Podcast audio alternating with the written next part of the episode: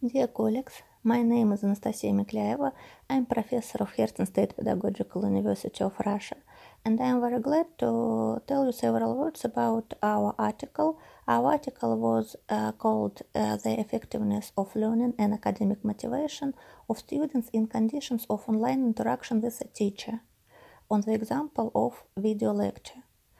Uh, this article presents, presents the results of our experimental study, which was aimed at analyzing the relationship between learning effectiveness and academic motivation in university students who study online. Uh, when we conceived this study, the problem of online learning wasn't as acute as now. Uh, today, in Russia and other countries, uh, school children and st- students study at home and they use the opportunities of the internet. And there are a lot of important questions in this situation. For example, uh, how it's better to organize online learning? Uh, should uh, online learning have a similar structure as uh, learning process in the classroom and so on? Uh, some of these questions were discussed in our study.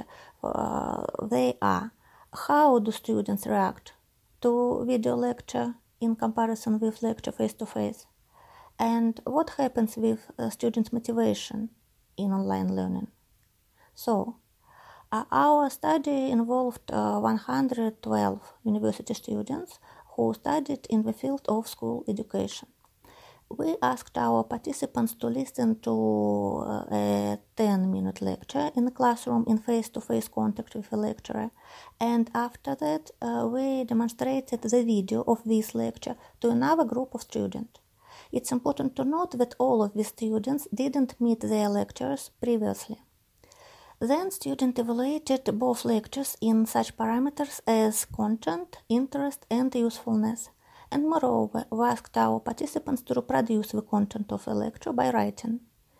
Students' motivation was measured by the academic motivational scale, in addition, we asked uh, students whether they are going to work in their professional sphere as well as whether they were currently worked in their profession. As a result, we have found that students evaluate uh, a lecture face to face higher in all parameters in comparison with the same lecture in the video format. Face to face lecture seems to students as more interesting, more useful, and more informative.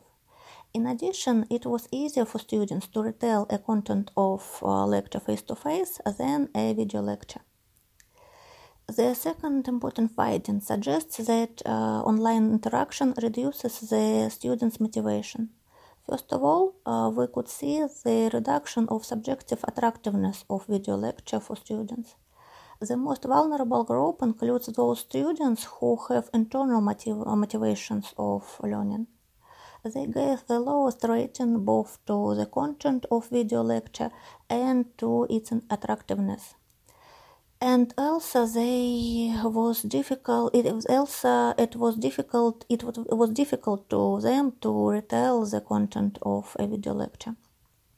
Students with uh, internal motivation and professional experience remember the content of video lecture better than the first group of students and i think it's very important result because it shows that a video lecture could be effective educational tool only for those students who really involved in their professional sphere and who really know that they want to find out but in fact their ratings of video lecture likewise were lower in comparison with the lecture face to face. Of course, our study had some limitations. The main of them is connected with the future profession of our uh, participants. As you know, they are going to be teachers, so they are focused on uh, personal communication or maybe um, that's communication face to face. Probably uh, students from other professional spheres could demonstrate another trends in evaluation of uh, lectures in video format. However, we can conclude that video lecture uh, has reduced uh, potential for students' motivation, and as university teachers and professors, we should take this fact into account. Thank you very much for your attention, and we will be very happy to receive feedback on our research. And of course, we are ready to cooperate with you for developing the, the psychological research of online learning.